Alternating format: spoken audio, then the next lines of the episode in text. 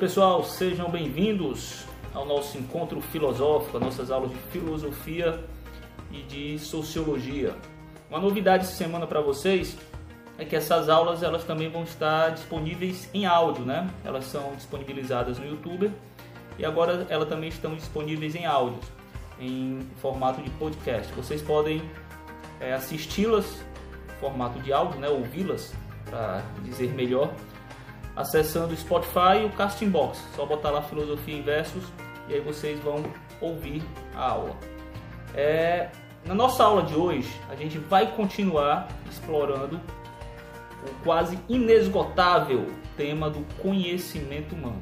Então a gente vai se debruçar mais uma vez sobre as possibilidades do conhecimento humano. Bem, o primeiro ponto que eu ressalto aqui, eu quero que vocês percebam a fantástica máquina né, que vocês têm sobre o domínio de vocês, a estrutura impressionante que é o cérebro humano. O cérebro humano é uma máquina de aprender. Nós estamos sempre em busca de conhecimento. Não, não necessariamente é um conhecimento formal dos livros, ah, eu quero aprender coisas novas, não. Mas nós estamos sempre querendo conhecer coisas. Sabe aquela sua vizinha fofoqueira? Chegou um carro novo na rua, a menina entrou num carro esquisito, o cabo entrou na casa da menina, a vizinha já lá na janela. Ouviu um barulho, é tiro.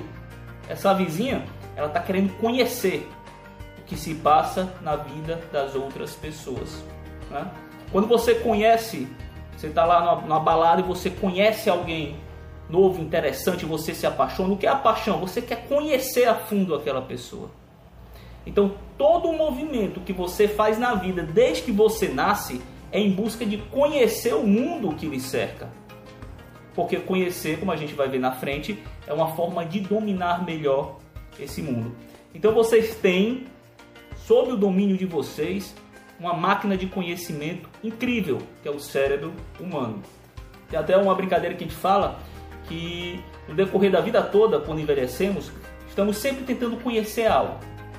Então, se você pega um grupo de amigos ali por volta dos 20 anos, o assunto é em torno de rapaz, eu conheci uma mulher incrível, né? Se for meninas, eu conheci um cara incrível, tal, ele é impressionante, tal.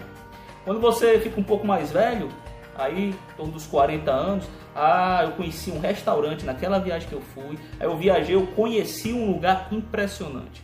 Quando você fica mais velho, 60 anos por aí, vocês não acreditam. Você pega aquele mesmo grupo de pessoas, vocês não acreditam. Eu conheci um médico, pense num médico bom. Então, se vocês pararem para pensar, todo o nosso entorno, todos os nossos interesses giram em torno de conhecimento. Pode não ser conhecer as ciências, mas é sempre conhecer alguém, conhecer algo, conhecer um lugar, conhecer a si mesmo. E por que estamos sempre em busca do conhecimento? Aí a gente volta para a fragilidade humana, como eu falei em outras aulas para vocês. O ser humano é frágil, nós somos breves. Se tivermos sorte, se eu tiver sorte, eu vou viver em média 80 anos. Em um determinado lugar, em um determinado tempo. Somos frágeis. E conhecer esse vasto mundo que nos cerca e conhecer também o mundo que está dentro de nós é um trabalho complexo que leva a vida toda. Só que conhecer, como eu falei antes para vocês, é controlar. Quando eu conheço uma coisa, eu posso controlar melhor essas coisas. Imaginem o homem que viu, a partir do momento que o homem teve consciência, claro. Imagine um homem que viu a primeira noite. Ele está lá, tendo consciência, está lá aquela bola de fogo no céu, e aí ela sumiu e apareceu a escuridão. E ele não sabia que aquela bola ia voltar. Para ele ali acabou. O dia acabou e seria sempre noite. E a noite sem luz é assustadora. Tem sempre um bicho à espreita, o frio e uma série de outros perigos. Então imaginem esse homem. Aí a partir desse medo da escuridão, ele quis entender melhor como funciona a natureza. Existe o dia que dura tantas horas e existe a noite que dura tantas horas. E nessa noite é melhor que eu passe uma parte dela dormindo. Aí eu não fico, eu não, não vejo tanto, tantos perigos, eu fico exposto a menos perigos. E aí eu separo o tempo em horas precisas. E aí eu passo a controlar a hora que o sol sai do horizonte a hora que o sol se põe no horizonte. E eu passo a controlar melhor meu dia e minha noite a partir do momento que eu tenho conhecimento sobre o que é o dia e sobre o que é a noite. Mas eu vou usar um exemplo mais individual para explicar como conhecer é fundamental para a gente controlar melhor. Lembrem, vocês são adolescentes, não sei se vocês já passaram por isso, talvez alguns os que estejam me vendo passaram por isso. Lembrem da primeira paixão de vocês. Ah, a primeira paixão. A primeira paixão deixa a gente totalmente devastado porque a gente não sabe como se controlar. A gente pensa direto naquela pessoa, a gente quer ficar direto do lado daquela pessoa. A pessoa levanta para ir no banheiro, você quer ir atrás. Você não sabe como se comportar direito. E se a pessoa ri para você, vixi, é o melhor dia do mundo, ele me ama também. Se você dá bom dia à pessoa por qualquer motivo que o vale não lhe responde, ai meu Deus do céu, acabou comigo, ele não liga para mim. Só que aí vem a segunda paixão, vem a terceira paixão. Como diria Carlos Drummond de Andrade, o primeiro amor passou, o segundo amor passou, o terceiro amor passou, mas o coração continua. E aí aprendemos a entender melhor as forças brutas das paixões que a gente carrega em nós. A gente aprende a se comportar melhor diante do amor. A partir do momento que a gente passa a entender melhor como a gente funciona como tá, quando está apaixonado, a gente passa a controlar melhor os nossos instintos, a gente passa a controlar melhor as nossas emoções, para que assim a gente não fique tão a mercê, tão perdido diante das paixões e dos amores. Então, tenham isso na cabeça de vocês. O ser humano busca conhecimento. Somos o nosso cérebro é uma máquina de conhecer o mundo e nós buscamos conhecimento porque precisamos conhecer as coisas para controlá-las melhor, para melhor sobreviver nesse mundo tão vasto e desafiador. Então, desde que o homem entendeu que conhecimento é controle, que controle nos ajuda a sobreviver melhor no mundo, saber das questões da natureza, das fases, das, das estações, saber o que se passa no nosso corpo, a medicina é isso, é o conhecimento do corpo humano e das patologias que afetam o corpo humano. Então, saber o que passa é, em nosso corpo, saber o que passa na nossa cabeça, nos ajuda a sobreviver melhor, nos ajuda a controlar melhor coisas que não tinham tanto controle ou coisas que eram mais naturais. Então, a partir do momento que o homem entendeu que conhecimento tem a ver com controle e é preciso eu controlar o que está à minha volta para eu ter mais segurança ou para eu sobreviver com mais facilidade, o homem formula a seguinte pergunta: Afinal de contas, o que é a verdade? Existe algum tipo de conhecimento seguro? É possível que haja algum tipo de conhecimento seguro? O que é a verdade? Tá? Não achem que eu vou responder isso nessa aula. Essa pergunta enrolando na humanidade por milênios apareceu algumas teorias, claro. Na Grécia clássica, haviam dois grupos que, que debateram sobre esse tema. Os sofistas, que eles diziam o seguinte: a verdade é relativa, cada um tem a sua verdade. E o grupo, os socráticos, né, o grupo de Sócrates, que falava o seguinte: existe uma verdade absoluta. Muitas vezes nós não percebemos ela, mas existe uma verdade absoluta. E essas duas visões, esses dois pontos de vista, obviamente a versão de Sócrates venceu no decorrer da, da história da filosofia. Mas essas duas visões, de certa forma, elas vêm tendo conflito, entrando em choque ao decorrer da humanidade. E afinal de contas, a verdade é relativa? Cada um tem sua verdade? Ou a verdade é apenas uma? Eu quero que vocês percebam que qualquer teoria que prega pela relatividade, ou seja, pela mudança das coisas, ela é uma teoria que não se justifica do ponto de vista lógico-racional. Vou explicar. Ah, se eu falo, se tem duas pessoas debatendo, a pessoa A e a pessoa B. A pessoa A diz: cada um tem sua verdade. A pessoa B diz: a verdade é uma só. Se a pessoa diz que a verdade é uma só e a pessoa B e a pessoa A disser não, você está errado, a pessoa B vai dizer, mas você não disse que cada um tem sua verdade? Então a minha verdade é que a verdade é uma só. A pessoa A não se sustenta do ponto de vista lógico. Porque se ele diz que cada um tem sua verdade, ele não pode dizer que a pessoa B que diz que existe uma verdade absoluta está errada. Por quê? Porque ele acabou de dizer que cada um tinha sua verdade. Então, do ponto de vista lógico-racional, essa afirmação de que existe uma, existe uma verdade relativa, cada um tem sua verdade, não se sustenta. Mas outro ponto que eu quero trazer aqui para vocês, que eu quero que vocês percebam, é o seguinte, que tem uma pergunta mais importante do que essa. Se existe ou não a verdade. Existe ou não a verdade absoluta? E que pergunta é essa que é mais importante? Nós somos capazes de perceber essa verdade? Tá, pode existir uma verdade absoluta ou não existir, mas nós somos capazes de conhecer essa verdade? O que o ser humano é capaz de conhecer? Somos capazes de conhecer todas as coisas? Ou será que tem realidades tão complexas e tão acima de nós que nós não conseguimos conhecer? Então, na Idade Moderna, vejam bem, né, não precisa aqui decorar o que é a Idade Moderna na filosofia, o que é Idade Clássica, não. A gente vai ter aulas que vamos falar disso, desses períodos dentro da filosofia, dentro da história. Aqui é só para orientar meu raciocínio, tá bom? Então, na Idade Moderna, na Idade Moderna, filósofos como Descartes, filósofos como Kant, eles vão trazer o problema do conhecimento. O que é possível o homem conhecer?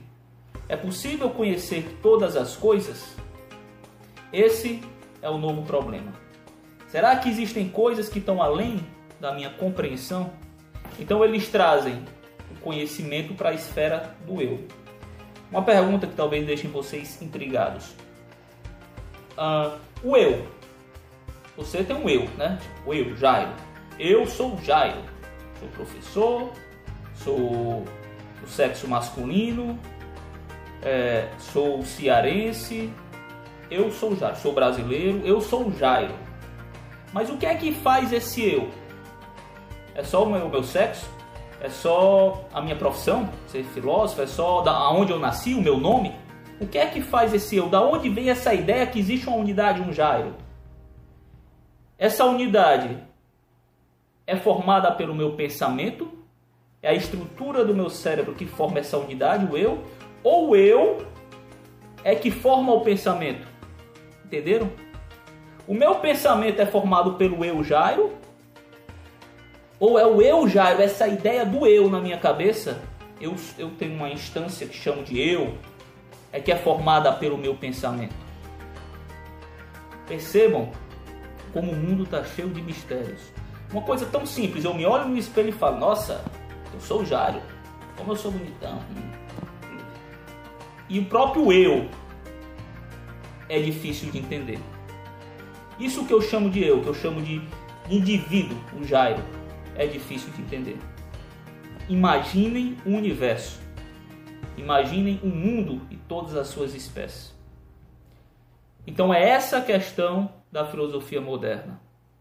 Existe uma verdade, filosofia clássica. Eu posso conhecer essa verdade, filosofia moderna. Podemos conhecer a verdade? Nessas dificuldades do conhecimento, vamos voltar a falar do menino, do cearensezinho, que nasceu em 1985 na cidade de Aracati. Esse ser que vos fala, Jairo. Percebam que só, o indivíduo só, ele é incapaz de conhecer o que quer que o valha. Para eu saber todas essas coisas que eu sei ou que eu penso que eu sei, para eu poder dar essa aula para vocês com todos esses raciocínios, foi preciso que todo esse conhecimento, toda essa cultura chegasse até mim. O que eu quero que vocês percebam é que esse processo do conhecimento, de conhecer as coisas, ele é complexo, ele não é fácil. E ele precisa da humanidade inteira. Uh, eu só posso falar de filosofia para vocês porque teve a história que guardou os pensamentos dos antigos filósofos que chegaram até mim. Eu só posso falar de ciência para vocês porque teve alguém que pensou em teorias no passado e que a história trouxe até mim. Eu só posso dar essa aula para vocês porque teve alguém que desenvolveu essas tecnologias que estamos usando. Estamos usando. Então, todo o processo de conhecimento humano ele só existe em coletividade. Se eu tivesse nascido só, tivesse nascido só é ótimo, porque eu precisaria de uma mãe. Mas minha mãe me teve, me jogou fora e eu fui criado pelos macacos como Tarzan. eu não saberia falar, eu não saberia explicar para vocês. Talvez eu não entendesse esse conceito de eu. Eu não saberia dar essa aula para vocês ou qualquer outra informação. Então eu quero que vocês percebam que o conhecimento é complexo, o conhecimento é necessário e o conhecimento é coletivo. Complexo, necessário e coletivo. É complexo porque nada é de fácil conhecimento. De novo, a gente volta para a filosofia como carinho de interrogação. Duvidem de tudo.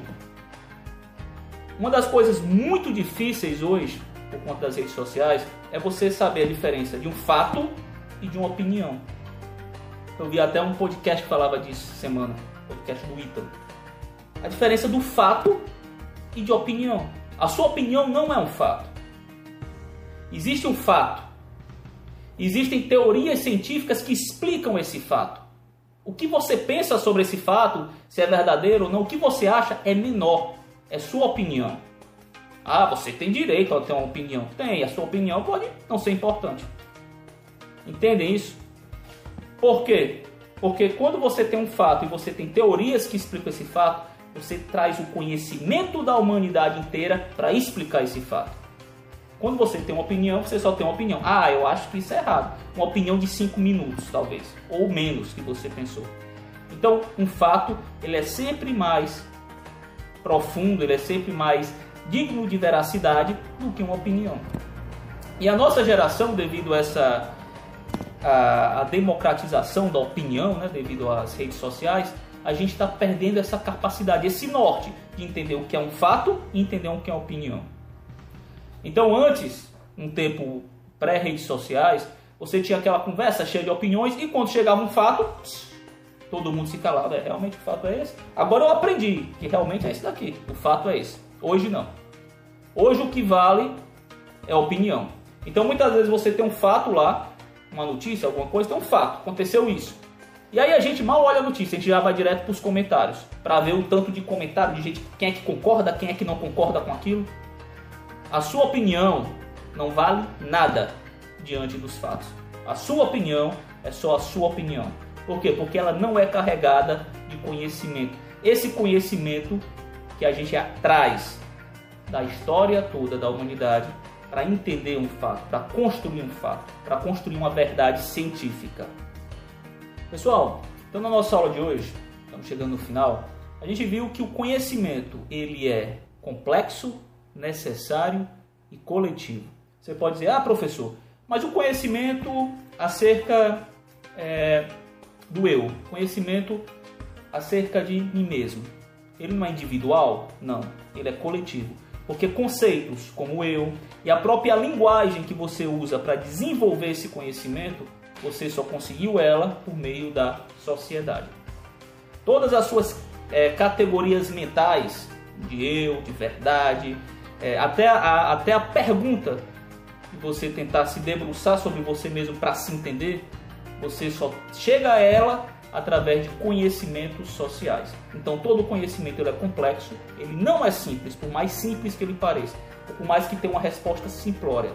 Mas se você for analisar por trás dessa resposta simples, você vai perceber a complexidade desse conhecimento. Todo conhecimento ele é complexo, ele é necessário, porque o conhecimento nos ajuda a controlar melhor essa natureza selvagem que nos cerca, e essa natureza selvagem, inclusive, está dentro de nós, ele nos ajuda a controlar melhor e a gente sobreviver melhor neste mundo cão, certo? Então todo conhecimento é complexo, necessário e coletivo, como eu falei para vocês. O mundo é vasto, o conhecimento é dificílimo. E nessa tentativa de entendermos o mundo que nos cerca, nós desenvolvemos, desenvolvemos vários tipos de conhecimento ao longo da história da humanidade. senso comum, conhecimento religioso, conhecimento científico, que é, é o nosso conhecimento mais, vamos botar assim, é o conhecimento mais, hoje em dia o discurso mais usado é o, é o discurso científico, né, do conhecimento científico, e o conhecimento filosófico. Conhecimento filosófico, eu posso dizer para vocês que ele orienta todos esses outros conhecimentos, justamente pelas categorias da filosofia e sempre está duvidando, sempre está questionando o porquê das coisas. No decorrer das aulas, nas nossas próximas aulas, a gente vai pensar um pouco sobre esses conhecimentos e ver a diferença entre eles. Espero que vocês tenham gostado da aula. Pensem sobre essas questões e até a próxima.